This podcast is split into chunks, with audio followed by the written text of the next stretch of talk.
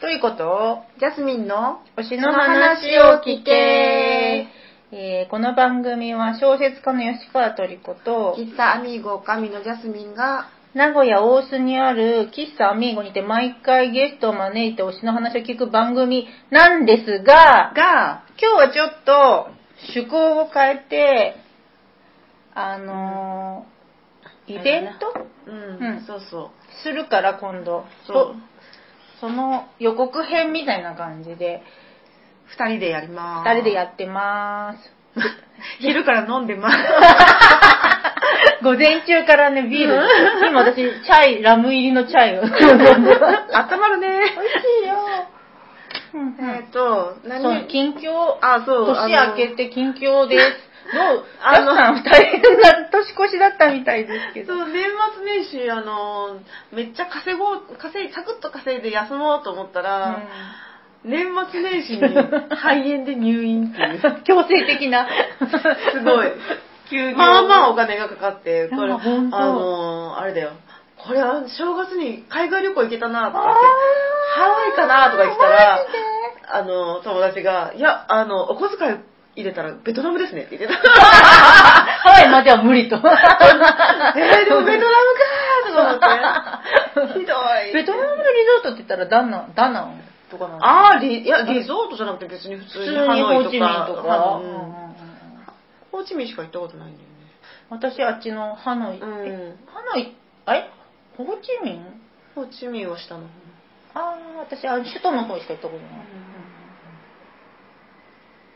う、うん。ん。そう行けた。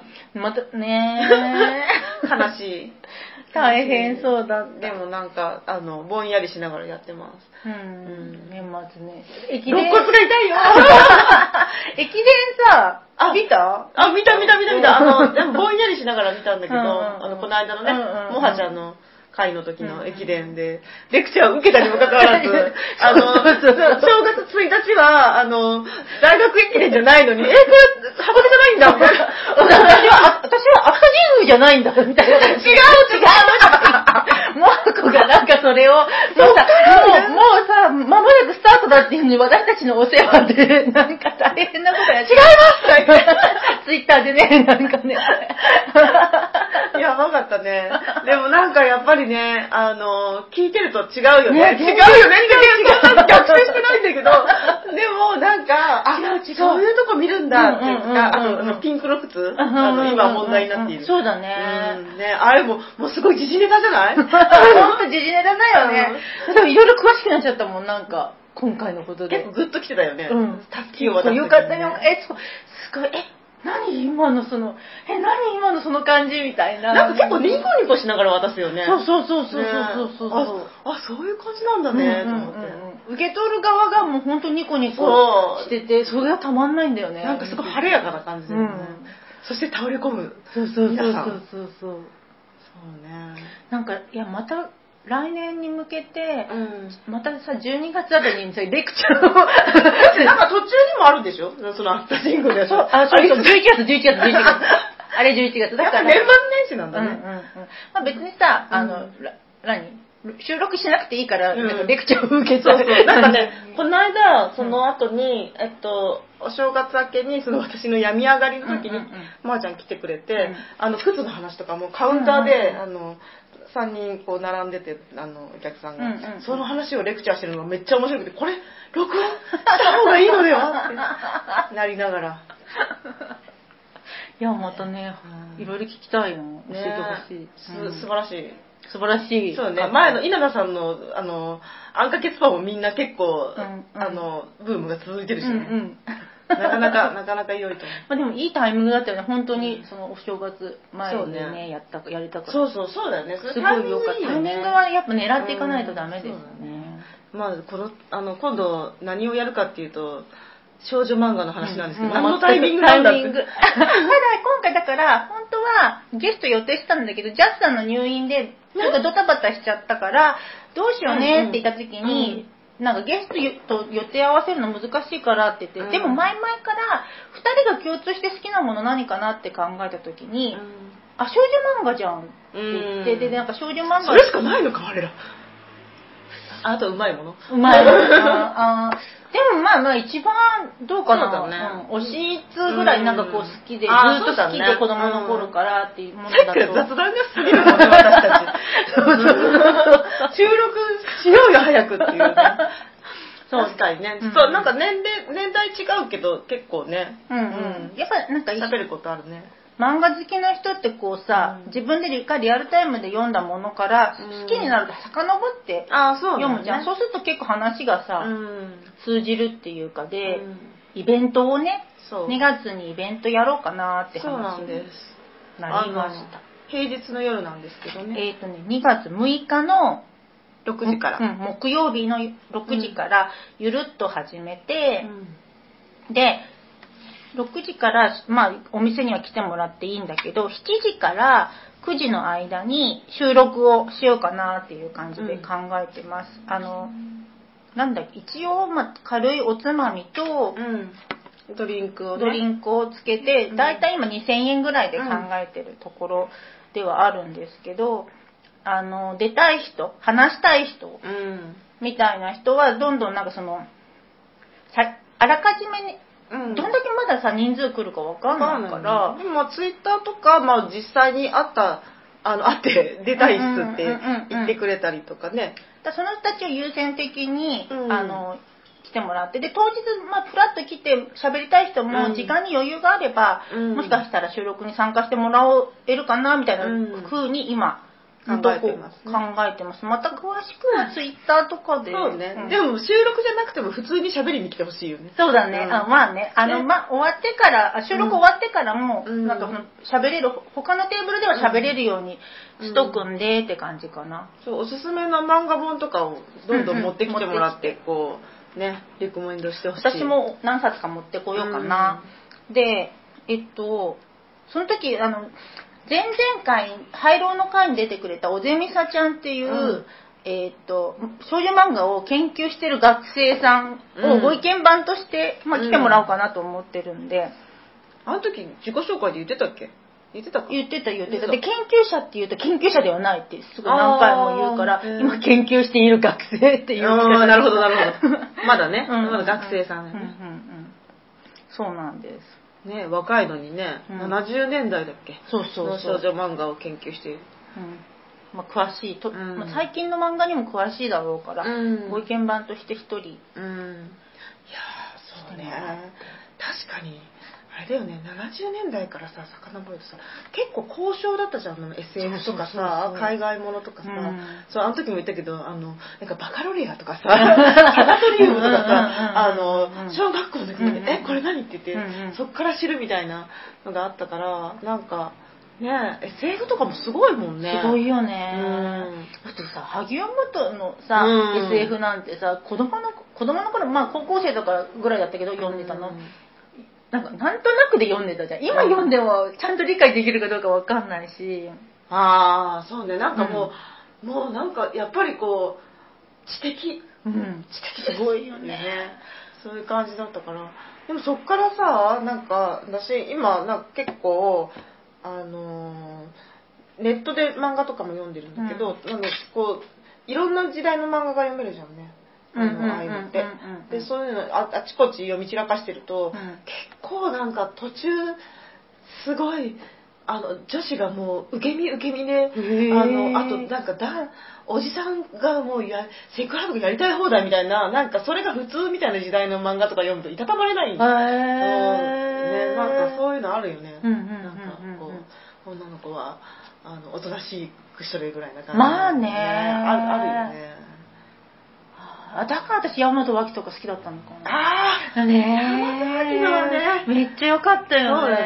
ハイカラさんが通るとかもそうだし。あとなんか入浴小町とかさあと東京なんだっけ東横浜じゃなくてあ横浜だ。うん横浜物語大好き、やっぱさなんだろうね。あのちゃんとしてるよね。ちゃんとしてる。ちゃんとしてる。なんかあのただのラブストーリーじゃないよね、うんうんうんなんかそう。ねねいやでも今日の話はねこの 今の流れじゃなくあのあ一人ずつそうそうそう。のねあのリコメンドというか。そうそう。だから当時あのイベント当日もそれぞれ推し推しの少女漫画家をうん。一人選んでその人についての推しポイントとか、なんか出会った出会いその人との出会いとか、おすすめの作品とかを考えてうん。持ってきてもらいたいなって思ってたんで、そう。それをね今ねふ2人の推し漫画家とあとね少女漫画の遍歴、うん。何何歳ぐらいから読み始めてっていうのを今話そうとうん。思いますが。どはい、うんどうする？じゃあジャスさん。私の方が歴史が遡る。からね何歳ぐらいからい読んだやでも小学校だよ。小学校5年生とか4年生。うんなんかリボンから多分始まっててそれかなんか小学何年生とかあったんだよね私あ、あったあったあったあった。ねあれもないない？今もうなくなっちゃった。なくなっちゃったよね、し小学何年生とかいうので多分漫画とかも載ってて、うん。なんかあのやから巨人の漫画が。え巨人くんみたいなななんかあったんだな。だから男男子も女子も読む雑子供の雑誌だったから多分そうだと思うんだけどそういうのから始まってでもなんか少女漫画はリボン。ーそうだと思う。うんその後中学校で多分「週刊マーガレット」にうんうんうんうんでなんか私あれなんだよねそのえっ、とピアノをずっとやってて、うん。5歳の時から、うん。であの中学校になった時にうん。近所のクラスから、あの名古屋音楽学校っていうあの前は伏見にあったんだけどそこにあの通うようになって一応もうちょっとあのレベルがうん。上のところの。そしたらその途中に丸善があったのね。おー。あのおあの昔のね。そうそう家にあの伏見なんだけど栄、ま、家からあの直通のバスがあって栄までの。栄から伏見を歩くって決めて、その途中結構丸善とかいろいろあって楽しくて、あの明治屋とか丸善とかもうどっちもどっちもなもうなくなっちゃったなくなっちゃった移ね転しちゃったけどね。だけどその時になんか明治屋で輸入のお菓子とか見てその隣であの丸善であの雑誌コーナーを冷やかしてとか言って。もう今のジャスさんが出てる。その二つ同じだ同じだいや大体やってること一緒。あとさ あの境町の地下にもあの漫画いっぱい置いてる本屋さんあって今もあるのかな？ああうん。あるね。あそこ、うん。星の書店じゃなくて。星野店かな？うんうん、うん。違うかな。そうそう。うん。なんか境町ビルもねなんかどうにかなっちゃうんだよねもう。あそうなの、うんあそこもね地下いいのにね。うんうんうん。そうあそうそう。あそこでピアノの発表会あったわ。子供の頃のね。そうなんかそうやって行ってあのこう冷やかしてなんか最新の雑雑誌とかがすごい好きで、うんうん漫画だけじゃなくて、うんうんなんかあのなけなしのお小遣いで買ってはあの、うんうんうん。そうあの楽しみに行ってた、うん。うん。なんかあの頃の方が本屋さんちゃんと通ってたな。うんね確かにね、うん。図書館も行ってたしね。うん、うんうんえそれで「週刊マーガレット」もうめっちゃ週刊毎週行くじゃん。うん。うんで毎週その週週漫を買って。週末ってさえ週刊だったの？週刊だから、まあ、週刊マーガレットじゃん。月刊じゃなんで？別別間じゃなくて、うんうん。週刊だよ週刊。でもうんあそっか。うん。やばい時代が。違う違う私の時隔週だったもん確か週刊週週間え週末っていうん刊なのに隔週っておかしくない？そうなのおかしいなと思いながら。でもねそう本当だよ。当時うん。小コミと小フレうん。が週フレか。少女フレの少女コミックと？少女コミックと少女フレンドだか週フレだかがあってうん。全部隔週だったの。え？多分え？花と夢も隔週だったよ。本当？え多分ね。えでも毎週あったと思うよ。マジで？だって週刊だもん。後で調べよう。いやそうなんだ。えマジで？じゃあいや週刊でしょ。いや週刊の漫画家さん大変だなと思って大変だようん。ねそうそう。へでえあれですね。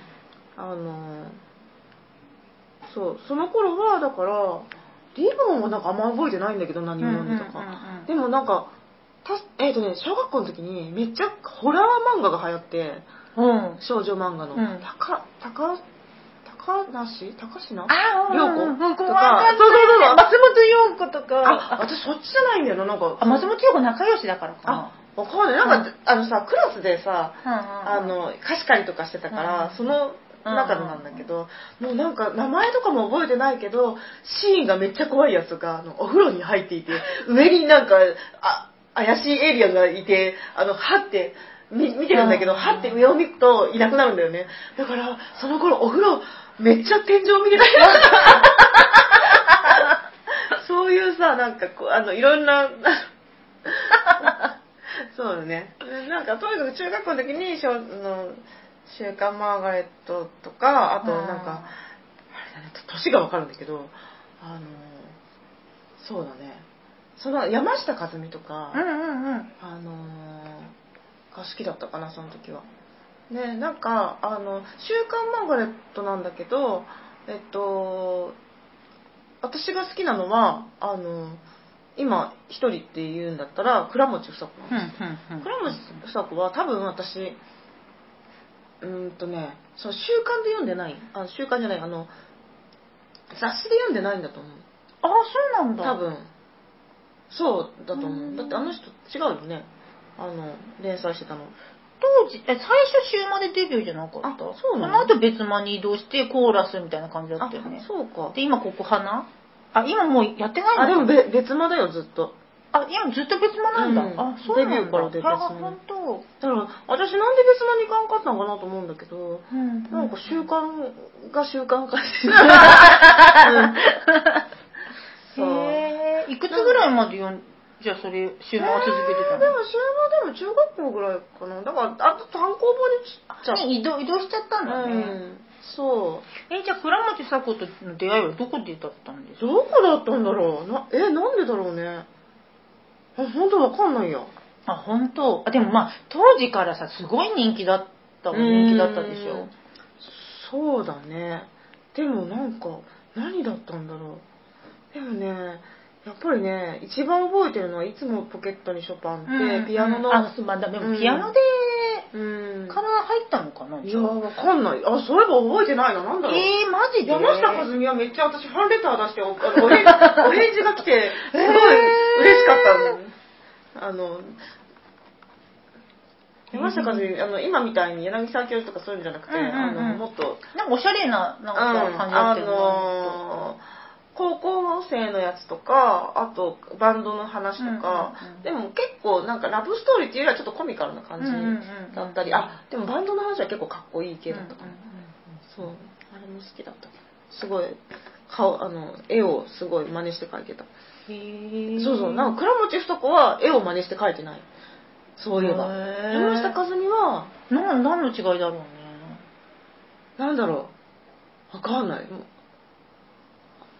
そう、真似して書いてたの、なんか山下和美とか、あと岡崎京子とか。あ、岡崎京子真似した。うんいや 自分でもいけそうかなと思うえいじゃあ多分グッと来てんだと思う。私なんかさ、あの、鼻筋フェチじゃないですか。で、なんか倉持房子じゃないわ、えっと、山下和美とか男の子の鼻の形が、好きうんあの、小倉冬美とかの、あの、えー、と描く男の子の顔、うん。あ鼻の形もうんうん。ちょっと上、ちょあのせ鼻高いんだけどちょっとちょっと上がってる感じ、う うるさいわ。同じ同じ話を。何回も何回も鼻筋の話。話筋の話何回も聞いてるな。でも本当に倉持房子はすごい別格で、うん。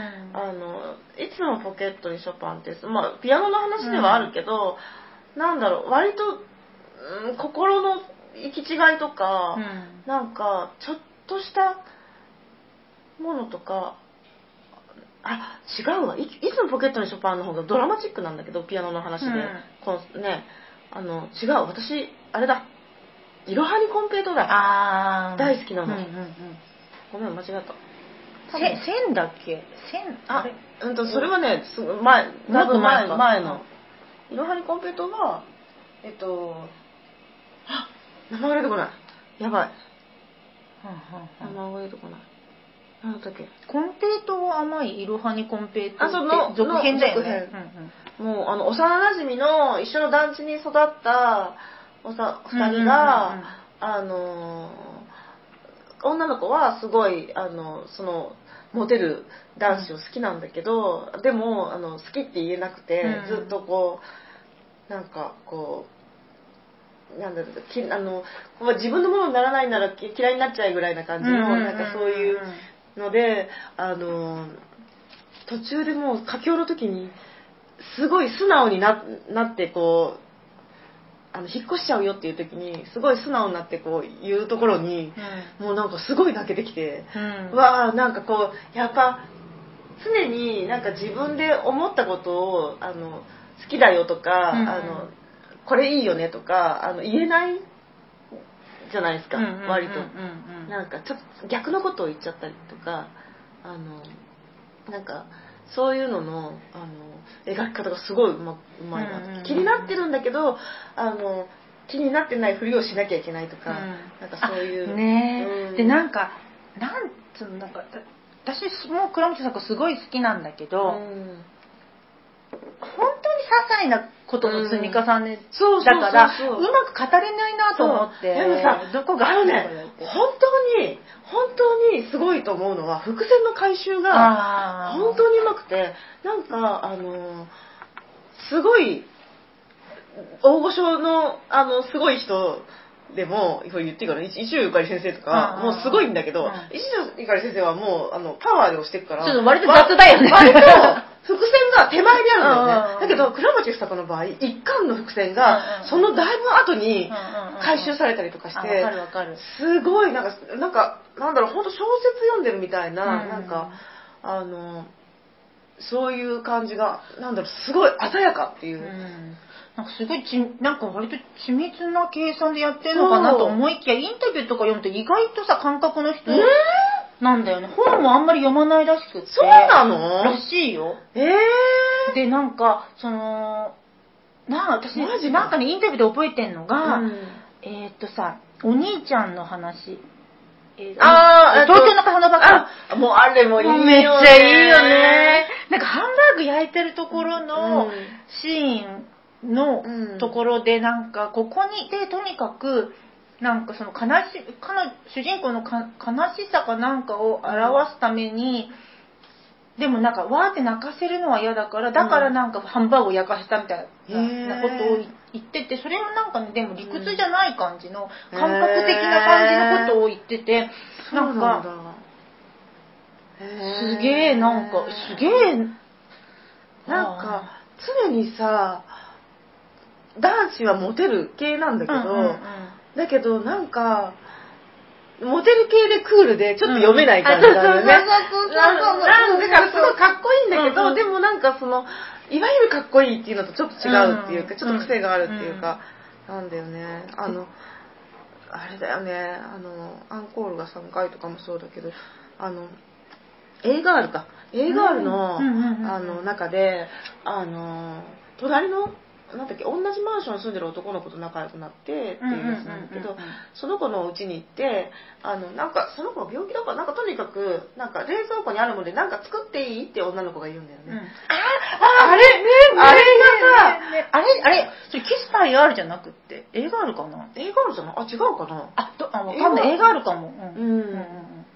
そうあれがさ、なんかあのあれをさそうやって言って言った後にちょっと経ってからあの時作っていいって言ったじゃんってあれいいよねって言ってうん。男の子に言わせるのうんうんうんうん。がもうなんかうわーって。うんうんうんうん。確かにね作ってあげるよじゃないよねっていうさなんかすごいなんかいちいちちょっとずつグッとくる。そうそう。んだよね。だからなんかうまく今これ多分全然伝わってない。もしかしたら伝わってないかもしれないんだけどなんか、うん。そういうなんか本当にちょっとしたセリフとか、うん。あとなんか何？もう本当にさりげないんだよね。なんかそのさ、こ小物とかもさ、うん。小物使いもうまいんだけどもうさは分かりやすくさこれですじゃなくてさもう本当にコマのちっちゃいところにさりげなくなんかこう、うん。さっと忍ばせてあるみたいなぐらいの感じだから読み取るのも結構なんか何？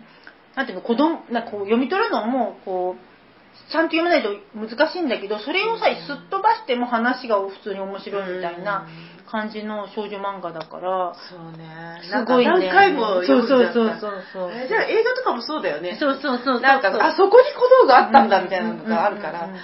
そういう感じがすごいして。そうかそんな緻密にやられてないの？すすごいな。んだって。すごいうんね、うん。へえでなんかどんどんさその、まあ、つい最近まで連載してたけどさ、なんか絵も変わってくし、ね。どんどん実験的になってくじゃん。そうそうそうそう。なんかあのなんかあの絵柄がちょっと雑に見えたりとか、うん。あのあんまり好きじゃないっていう人もいるんだけど、えー、もったいないから読んでほしいね、うん。あの映画にもなった天然コケッコーとかあの田舎の。うんうん。あのあれもさなんかすごい田舎の子たちのちょっとした話なんだけどすごい丁寧にうん。なんかいろんなエピソードなんか微笑ましかったり切なかったり、なんかねそういう。なんか、しげちゃんの話とかさ、なんかさ、その、なんだっけ、あの、郵便局に勤めてんだっけ、うんうんうんどいなんかあの、いい郵便局に勤めてるちょっと冴えない、うん、子がなんか、もうはたもちろん成人してんだけど、なんか、村にその若い女の子いないから、うん。なんかこう主人公のまだ中学生の女の子とかを嫁候補としてさ 見てる感じね。なんかあれってね みんなが見て嫌われてんのねうっすら。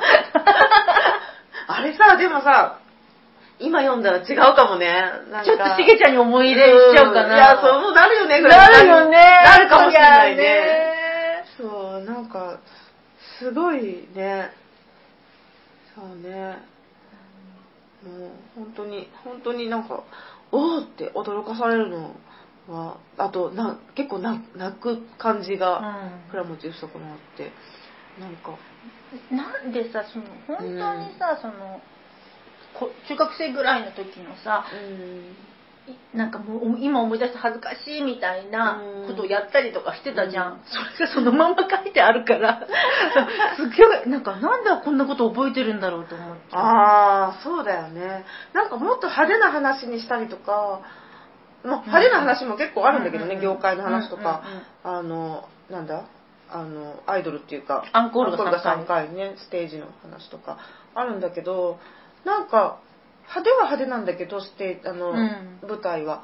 だけどなんかやっぱ気持ちのそういうやり取りみたいなやつはすごいなんかこう細やかだったりとかするし、ね。ね。ちょっとね先が読めないんだよね。うん多うんうんうん。分倉持由坂って。あの大体さ少女漫画とか割と、まあ、こうなったらこうなるんだろうなみたいなのがうん。なんかわかるんだけど、え？っていうのが多いから、ね。その感じが話も面白いしそのいちょちょっとしたエピソードもすごいいいからなんかすごい引き込まれる。うん。うんなあと男子がかっこいいし。ねえ、男子本当にかっこいいよね。なんかさ、目がシュッてしてんじゃん、みんな。うんうん私らやっぱ目あやばいやばい。んだって、もうね、わなんか本当すごい好き。なんか私の好きな、なんか、あの、何？今もその好きな男の子の系統、ちょっと冷たく、冷たいぐらいの感じの男の子がずっと好きだったもん、なんか。うんよくわかんない、ちょっとミステリアスで。ねわかるわかる っていう感じだった。影響がすごい強い。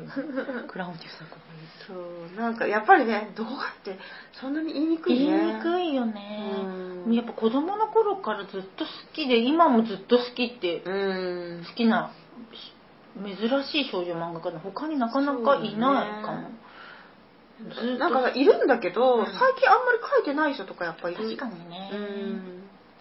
そううんうんね、そうそう。倉持さんあれだよね。あのなんだこのちょっと前の朝ドラの。ああ、そうそうそうそう。あのなんだっけ。えっと、半分青い？半分青いの。もう、もう、あれあれ漫画を書いて、あの漫画が出たね。あの使われ豊悦がね。豊川悦司がのいやなぜかだ男の人になっちゃったけどね、うん。先生はね、うちの妹は、うん。もうすごい、私よりも大の倉持ファンだから、あそうなんだ。あれ見てもう噴死しそうにな 怒りまくってた、ふざけんなみたいな。感じで。あれ、トヨエツはまあまあなんかいい感じだったんだけどね。あそうなんだあの、なんか役作りはね、うんなんかちょっと面白かったけどね。こんな使い方しやでがってみもそうそうそうたいな。えーみたいなふざけんなよみたいな感じでうん。爆怒りしてた。多分ね、あの、北川先生もね、好きだったんだろうね。あまあね、北川先生が好きなのはわかるけど、で、またそういうのにその入れ方みたいなね。お好きなのはわかりますけど、そうね。そうか。じゃあ、あの、ちょっとじゃあ、トリコ先生の方に。そうですね。私ね初めて読んだ少女漫画今でも覚えてるんだけどあ、覚えてんだ。バザーとかや当時あなんかその今もあるけど、うんフリーマーケットみたいなやつに親が出品してて、うん出店してて、うんそのそこでなんか当時さなんかこんなさ古本の漫画とかをさ、割と30円とかで売ってるわけ、うん。でそこで王家の紋章の一点えすごいとこから入ったね。すごくない？もうえ、いくつの時まあ小1とかだよ、え心臓をさえぐり取ってもうねともういまだに覚えてる。もう忘れられないわけ、ー、衝撃で結構。そうだね。まあまあ、あの、まあ。規模がでかい。のか。ガツンででも、ね、その後ね王家の紋章はね読まなかったの怖い漫画だってもうインプットされちゃったから今も読んでないしそう、私もね、読んでないんだよね。読み結局たいよね。だから私いつか読みたいと思ってて、うアーバンクアとかでいいつか行って読みたいなと思ってわかるアーバンクアにあるの分かってんだ。どの辺にあるの？少女漫画の少女漫画ってどこ？あの女性ゾーンあー、ゾーン。あ、バータ。あるある、あるかそれを確認してあるの。あの、アバンカって行きつけの サウナ、サウナ施設なんスーパー銭湯っていうか。あ前ね、あの、私が、あの、靴を入れたら隣の、隣のマッサージ機にひらりと飛び乗った女がいて、はって見たらトリコさんだったっていう。そんなことあるかねみたいな。結構広いのにね。マッサージ機ああ、私そういえばあそこで牧村悟悟のなんかあれを一気読みしたわ。あの、仕事系の漫画。あねなクローズ違うあクローズクローズか。うんうんうんあれ面白かったけど。うんうんそうで、まあその後、うち、親がね、リサイクルショップやってたから、漫画あったの？そう、そこに大和脇とか、里中町子とか揃ってて、そこで大和脇、うん。まあその、なんていうの、割と、あれって、あの人たちは80年代ぐらい？80年代、うん、うんとね、な70年代からか後な。半ぐらいから。大和脇はアラミス7、アラミスあそう77とかって。そうそうそうそのあれ辺持ってます、その辺持ってます。あ、本当。私多分分かった。ごめん、ちょっといい？はい話の腰をめっちゃ折るけどいいよいいよ、あの、分かった。さっきの漫画の、あれは、本屋に行って、良さそうなやつを、ジャケジャケ買いしてたんだ。はあだから、あの、終盤は買ってたけど、あの、単行本はなんか吟味して小遣いで買ってたんだと思う。多分、友達が持ってないやつで。そう、だからだ。だからいやそれ持ってるもん、ヤマトうんうんうんうん。そうだから当時はねその子供の頃まだだから小学校ごそれこそリボンから始めるの小学校5年生なの、うん。それまではその小学校何年生とかのバレエ漫画、バレエ漫画あ、バレエ漫画あとかったか。読んでて、でそれと並行してそのなんていうの？ちょ自分の年よりはちょっと古めの少女漫画？大和脇とか少女陽え？庄司陽子あ、はいはい。庄司陽子とか。生徒諸君とか。そうそう生徒諸君とか、うん。あの辺読んでて。でその5年生になってリボンが解禁になってで解禁になって。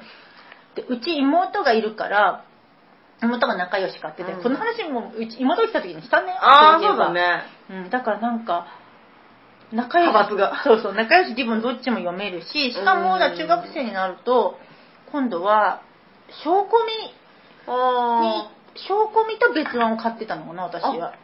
で少女コミック何を載せた？当時ねあのね怖いやつ海の闇月の影とか。あとあれあの僧侶冬美のは3だっけ？へー。3とかちょっとねやっぱ証拠見エロいからね、あ、その誘ドキドキしない。誘惑に勝てなかったの。もうなんかエロさに行っちゃって。あであとね別コミも読んでたしだからととにかく妹がいるから、うん。結構4冊ぐらいじょあって。ー。おー、リッチですね。別ま別だから別やっぱ一人っ子と違うわ。そうそう結構いろいろ読んでて。うん。でなんかそのうちねヤングロゼとかも読むようになったり、へーブーケうんうんうん。とか、ヤングロゼは岡崎清子とかが書いてたやつで、あでもねブーケとかは友達に書いてたのかなでうん。ななぜかフレンド系はいかなかったんだよね、うんでも高校生になるとララうん。とか読むようになったりして、うんあとあら。あとジャンプも読んでたし、うん当時は。そんな感じで、なんか大体一通りの、へーで、単行本も、なんか面白そうなやつは結構うん読んでたかも。なんかね、資本がああるんですよ。我が家には。あの、なぜかっていうと、その離婚してうん、父親が、べまあ、し別の方に住んでるから、うん夏休みと冬休みに父親に会いに行くと、その父親が子供に、遊んでくれないくせに金で愛情を示すタイプの親だったから、本屋行って何でも好きなもの買ってくれるとか、もう1万円ポイって渡して、うん好きなもの買えとかいうような父親だったから、豪遊じゃん、豪遊。もう豪遊、もうその金持って妹と漫画買って、だってって、端から端まで全部ください。そういうのことやってたから、結構ね、えー、贅沢。そうそうそうそう、資本金があったんで、そうか。なんか割と恵まれてて、うん。二人でなんか、二人とも漫画好きになったから、うん。なんかこう、片っ端から、まあ、ああと古い漫画とかは、うん。古本屋に行って、なんかこっそり、そっか、うん。古本屋ってなんかそういう感覚？私多分あんまなかったかも。古本ブックオフとかもなかった。あうん。あ、でもね、私、うちらの時もまだブックオフなかったよ。ああそっかそっか。だからなんかね、きあのちょっと自転車こいで行ったうん。先とかに、巨大ななんか、古本、へえ漫画専門の古本屋とかがあって、へー。それはそれでいいね。そう、なんかい結構広めのうん。倉庫が全部漫画だったりとかするようなところがあって、そこでなんか、それこそモハコも言ってたけどさ、いそこで一日過ごすぐらいの勢いで、端から端まで見て、なんか吟味して買ってみたいなことやってたね、そういえば。うん、当時。言ってたね。そんで、私は好きな少女漫画家一人、そうだよ。話が長いなごめん。ね、そう。そう。はい。な誰、だ誰ですかって言った時に、うん。倉持咲子と迷ったんだけど、倉持咲子はさっきも言った通り、なんかあんまり語れないなと思って、で、岩立真理子にしました。岩立真理子にしたって。私も好きですよ。私も。ね多分全部持ってますよ。うん。集英社系。もうね。ねなんだろうね。私は集英社系っていうかその二人が特別好きかな。うん。どっちかっていうと。そうかそうだね、うんうんうん。あそういえば思い出したごめんちょっとだけ。あの週間であ他に何があったっけと思ったけどあのスワンってあのバレエ漫画有吉、うん。有吉、有吉。有吉沢子じゃなくて、なんだっけ？有吉先生のやつ、ね。そうそうそう、んんん。もうあれとかが載ってたわそういえばマジで、うん。多分そうだと思もうだからそういうそういうとこからなんかね。バレエとかね。あそうごめん。ごめんそう岩立真理子。そうそう。岩立真理子はもうすごいいいですよね。ー私でもね、子供の頃、それこそその中学生の時とか友達に借りた、ブーケとか、あとうんヤングロゼとかにもたまに、うん。なんか短編とか載ってたんだけど、当時子供には分かんなかったんですよね。なんか難しくて、なんか、え、何この人の漫画怖いみたいにうん。思ってたんだけど、あおううんん、大人になってからうん。読んですごい好きになった作家の一人かな。あ岩立真理子週刊マガリットだったんだ。そうそうそう。あだから私多分週刊マガリットで読んでたのかな。かもしれない。ねうんかもしれない。うんうんうん。そう。そう、なん、なんかさ、うん。おと子供にはちょっとわかんないうん。感じの、なんかちょっと大人っぽいそうだ話。ね。なんかあの短編とかだと本当にあの雰囲気があるっていううんか、うん。なんかね。ね。うんで、やっぱなんか、なんだろうな、わかりやすい恋愛漫画とかもそんなにないそうだみたいねよね。なんかくっついてハッピーで終わりとかって言うんじゃないもんね、うん。全然ね。どっちかっつうとさその何？こうお何？この主主人公が男性と恵まれてめでたしめでたしでハッピーで終わった、その後を書いてたりするじゃん、うんうんなんかそのシビアな現実っていうか、まあまああの年齢設定はわかる。あの、うんうんうんなんかお母さんがめっちゃ若かったりとか、うんそういうのもあるんだけど、そうそうそうそう。だけどそうだね。あのそう絵柄とか設定とかは、ザ少女漫画って感じで割とこう淡い感じのやつで、いやーもうね絵がすごい綺麗で。綺麗だよね。あのあそう岩立真理子も男の人の横顔が好きなんですよ。あと髪型とか。あと建物の描き方。山下和美もそうだけど、建物がさごめん私が。いいよいいよ全然喋って。建建物がさなんだろう。あのえーっと日本じゃないみたいなのなんか。あ、あ、でもちょっとわかる。あうん。今杉さんだ。わかるわかる。なん。かちょっとね。うんすご。い雰囲気のある洋館だったりとかさ、ななんか北海道なんだっけ？そうそうそうそう。だからそそういう感も関係してるあるのかな？でもやっぱアーバン系なんだとう思います、ん。あー。うん。ね。もうアーバンミュージックみたいなの流れてたから、そうなんかだからやっぱ一見ちょっとさいかにも少女漫画って感じの雰囲気だし、メルヘンチックな設定とかだったりするんだけど、書いてあることはめっちゃシビアな、うん。でもさなんかコミカルなのもあるもんね、うん。でもコミカルなんだけど私なんかさ、うん。なんだっけ子供は何でも知っているとかってさ、はいはいはい。なんか割とさ設定だけ取ったらマーマレードボーイじゃんなんか。あー。なんかそのそうなんだ。うんそうそう。マーマレードボーイを読んでないの？あそっほらかほらほら年代がなんかそのあれ？あれななんか同じ部屋にすその家に兄弟みたいになっまあなんかその幼昔から知ってる男の子と女の子が、今日親同士が結婚するんだかなんだかで同じ部屋家に住んでんだよね多分、でコミカルなんだけど、なんかコミカルなんだけどなんかさ途中でさ女の子がさでその男の子と女の子がいずれは結婚するものだっていう感じ、当たり前にみんな周りも思ってるし2人もそう思ってたんだけどだんだん女の子の方がえこの人でいいのかなみたいな風に最後なってて最後うん。終わりた確かあさそうだっけ？終わりの方ぼんやりしたまま終わっちゃうんだって。えー、そうだっけ？男の子の方がずっと気にしててなんか主人公みんな話しかけてるんだけども、うん。ぼんやりしてなんかうんうんみたいな気のない感じ。確かそんなえ感じだっー、たの、そうだっけ？それネタバレじゃない？あでもねすごい好きなの。すっごいコミカルな、一見ドタバタの感じの話なのに、そうだよね。もう私あこれ初めての時衝撃ですっごい好きなんだけど子供は何でも知っているって、うん。あとねあとさうちのママが言うことにはさ、うんうんうん。すごいコミカルな話じゃん、ね。結婚、うん。なんかちょっとさ風采の上がらない男の子、平あれ凡な。作家の人が出てくるやつじゃない？あ、それもそう 編集者で、夫が編集者で。あ、そうだそうだ。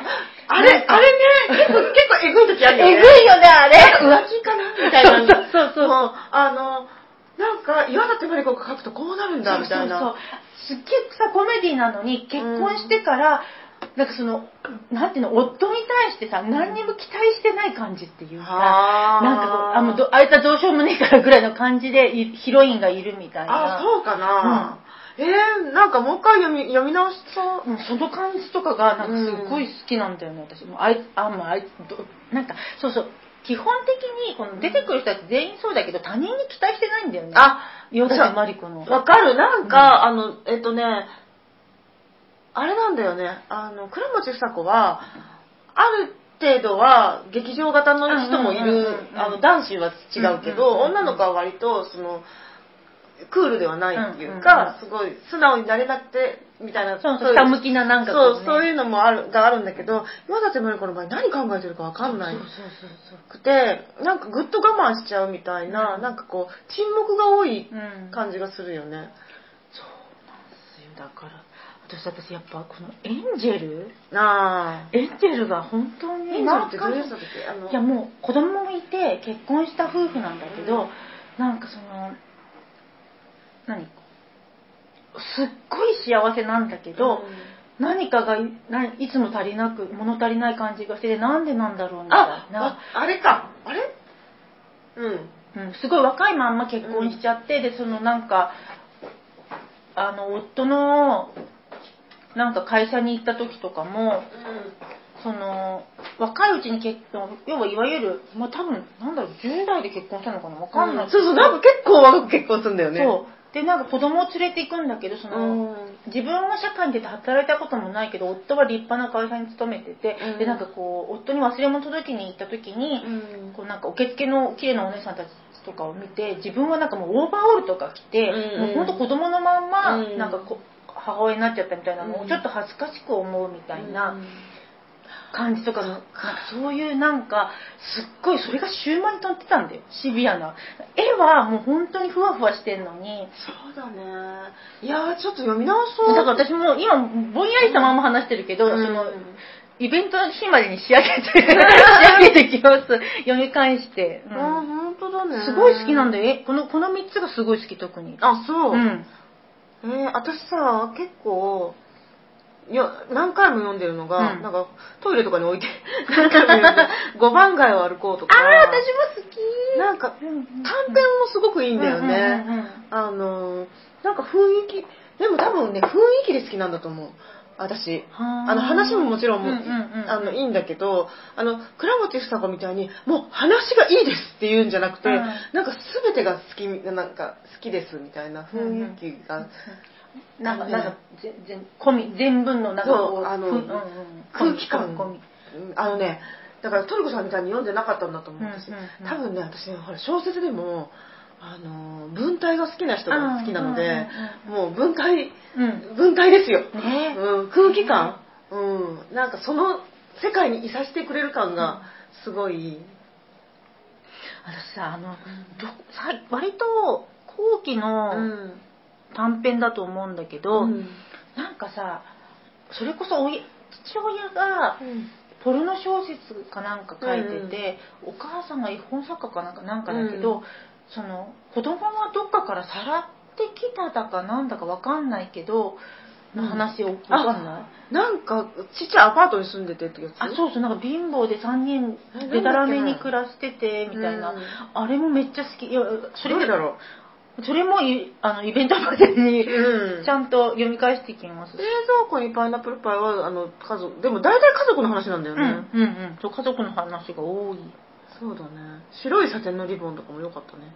そう、ん。なんか後の方になってくると女の子同士のミさそうそうそうそう、そうだね。なんかこう、ユヒっぽい雰囲気の、なんか女の子同士の執着とかさ、うん。友情よりももっと一個超えた、うん。なんか執着やら、なんやらの話とかにななんってかさ映画になりそうな感じのね。ねすごい全部好きだもん。なってないんだよねこの人のやつ。誰かすればいいのにねこれ。でも変な人にやられたら嫌だけど。断ってんのかな？どうなんだろうね。あとさバラの方とかも良かったし、うん。あのキララの木がさ、うん。もう全然他と違う、ね、ね。ちょっと狂った。ね不思議これこれピーかなピーかな。あの ね。そうあのえー、っていう。なんだろう。ちょっと決めてる感じの漫画だよね完全に決まってるよね。ねえすごいやばい。これこそちょっとあのギリアムとか あのそうそうそう映画監督。誰か、ねあのやばいやばい人に映画化してほしすげえいかも。ね、うん。うん。そう。これだけ全然違うよね、うん。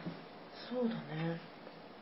最近ってあんまり書いてないの？そう、もうね、書いてないの最近。だからもうなんか、そっか。体中とかなのかな？うーん。でも、倉持先生が64歳、うん。でも岩立さん57、だから62歳か。57年生まれ。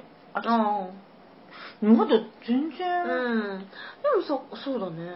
でもなんか、どうなん、まあでも漫画家ってある、さ、ある時から書かなく、ぱったり書かなくなる人もいるもんね。まあね。それはなんかねずっと同じ、まあね。あれでいける人とあれだよね。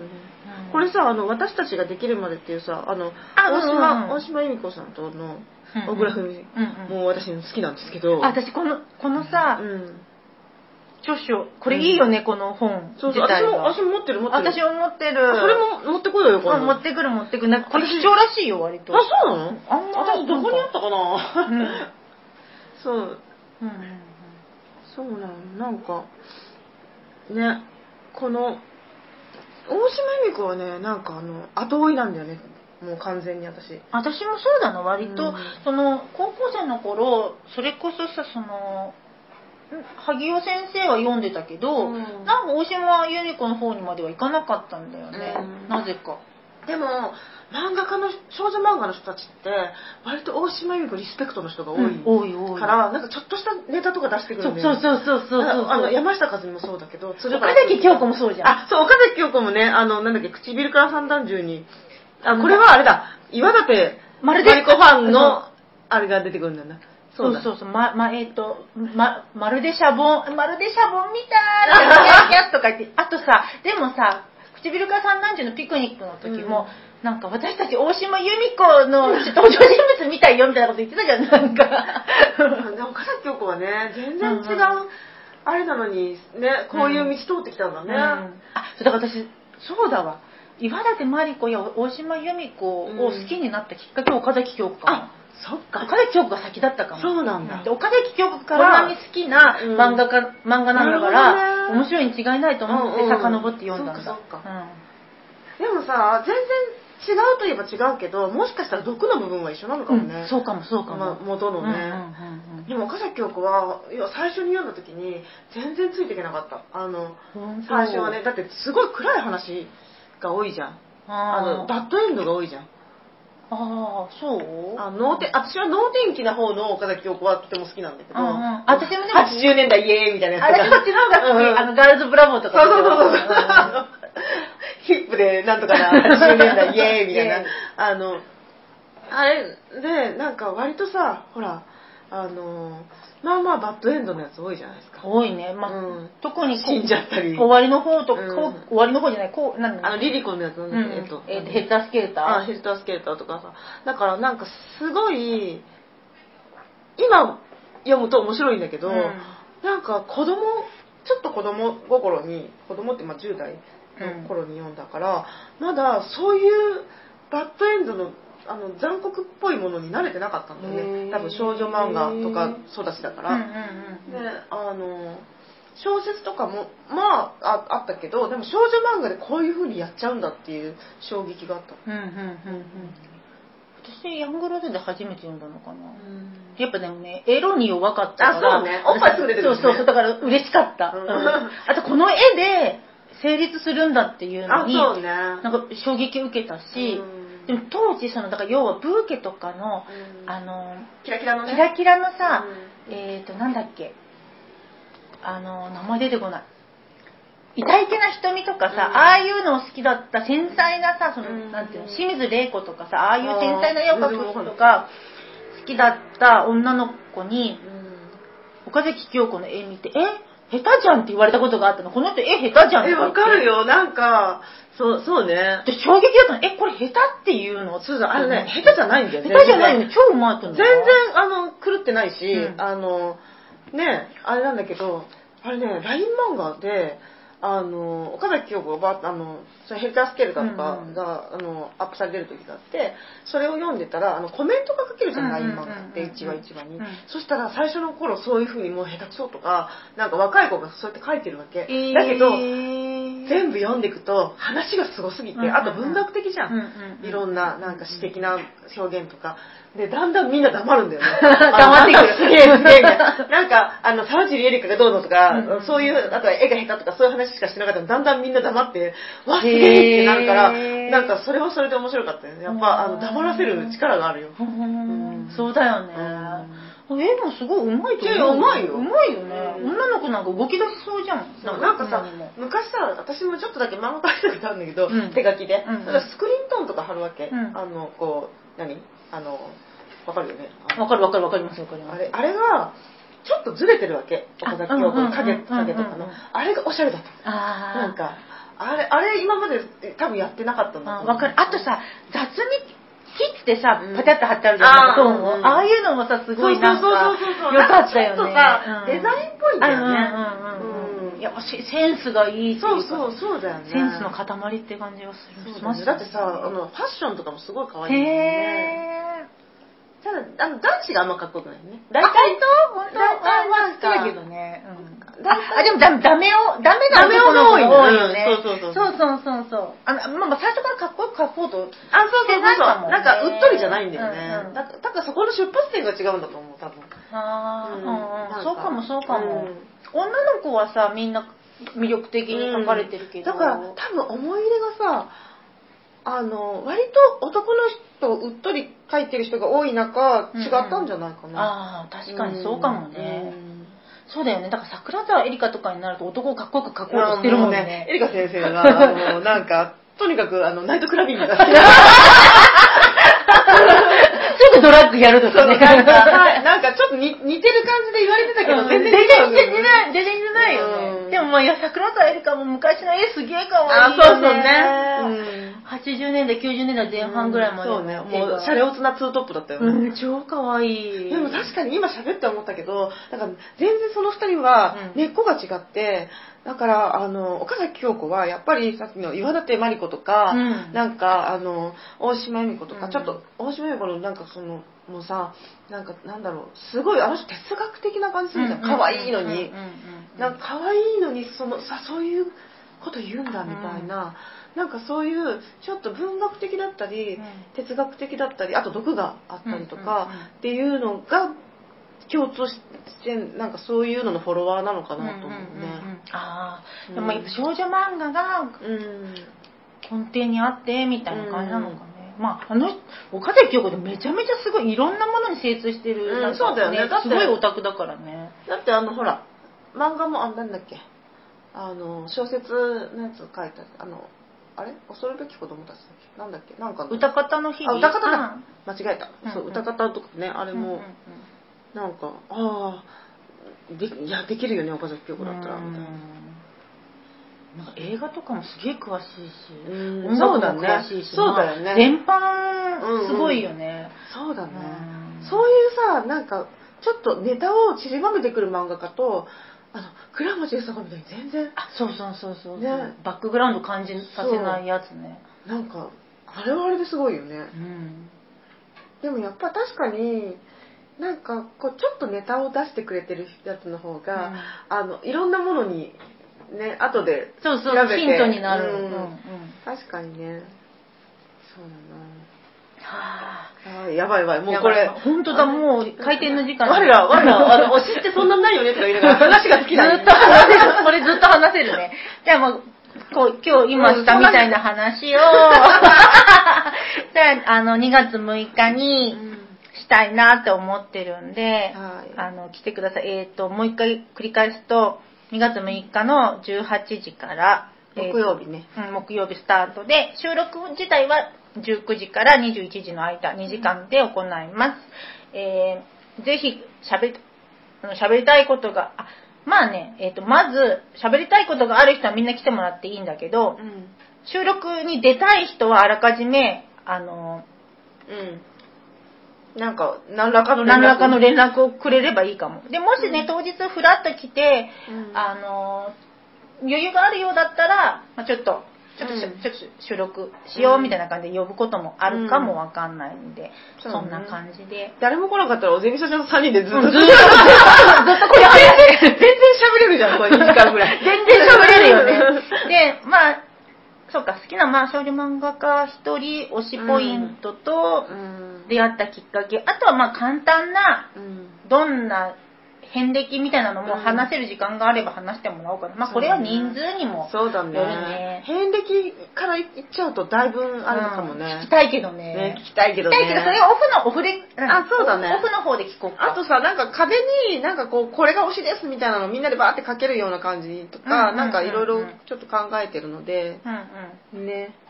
ちょっと。来ていろいろあとおねやっぱ面白い漫画もう情報みたいな交換してしたいね。最近の漫画が私手薄なので、ぜひおすすめ教えてほしいな。そうだね。あとさ最近の漫画さそうやって貸し借りするように紙で持ってないんだよねあ、そう、わかる。私もほほぼ Kindle だもん。そうでしょやっぱりねそうね。やっぱりねいいやつはあの紙で買った方がいいなって思った、英子さん読んでる？近藤里乃の英子さん読んでる？読んでない読んでない読んでほしいもん。英子さんの恋人っていう。今今度、彼女里の綾のわかんないけど、読読んでほしいけど、うん。全部 Kindle なんだ。あそう、うん。そうなんだ。読んでほしい。まあとりあえずあの Kindle も持ってきてよ。Kindle も持ってきます。ね。あへえ何？どんな感じなの？なんかね、この英子さんが主人公なんだけど、うん。英子さんには、なんか、うん。恋人が二人いて、うん。などっちもの関係が、うん。恋人じゃないんだな。どっちもの関係を保留にしたまんま、なんかあー。英子さんが逃げ続ける話。6巻、6巻ぐらいまでずっと逃げ続けてるっていう話なんだけど、すごい面白い。ああなるほど。すごい面白そう。周りの話も、絵もすごいいいし。へえ私さなんかあのあれあれえっ、と落語のやつあったじゃん昭和。うんうん。えー、元禄えー、落語真珠。落語真珠、うんうん。あれは紙で買った方が良かったなと思って私はもうさ全部さあの 電子で買ってさ読み終わってふーって言って、うんうんうん。えこれ誰かに貸した方がよくないみたいな。なんかねなるなる。かよねやっぱりね、そうまた話が脱線ごめんごめん。もう一人一人じゃない全然。全然一人じゃない。こんな調子で。でも、まあ、当日一人ね、うんみんなは一人で来てくださいね、みたいな。あでも本当にその収録以外の場所でも、うん隣のテーブルでは、なんかそのみんなで喋れるようになん。かこれがうまくいったら、あの、一日少女漫画を、漫画あの、漫画喫茶みたいに漫画喫茶してもいいかなと思ってます。に、いいですね。うんそんな感じ男子も来てほしいですね。そうだね、ん男子も読んでる人は読んでるんだろうな。ねえねえねえ。やっぱでもなんか捉え方違うんだろうね。あ、そうなのかなうん、わかんない。でも少年漫画とかも、なんか、あそういうもんかと思って読んでたけど、うんうん前は、うん多分子供の頃とかうんうんもさ、なんか、やっぱ、女子の描写とか、やっぱり違うもんね。うんうん最近本当に、もうこれ話いかんでんだね。いや、なんかその、何でも電子で読めるから、試し見で、うんあうんうんいろんなやつ読むと、男子コミックと女子コミックの、あの、女子のか描かれ方が全然違って、違う違うやべえ、これなんか、やべえっていやべえう。やべえ。私だからさ、割とその少年系漫画とかも好きだったし、読んでたんだけど、最近もうほぼ読まなくなったね。うんなんか、うん。そう、あのーあれだよね、うるせえ奴らはいいんだよ。あの私もあだから、やっぱ高橋留美子だからルミ子だからだようんそうね。なんだろうね、あの、なんかもう、もう本当に、なんか、ああいうクラシックな人の方がちゃんとしてる。逆に。なんだそれ。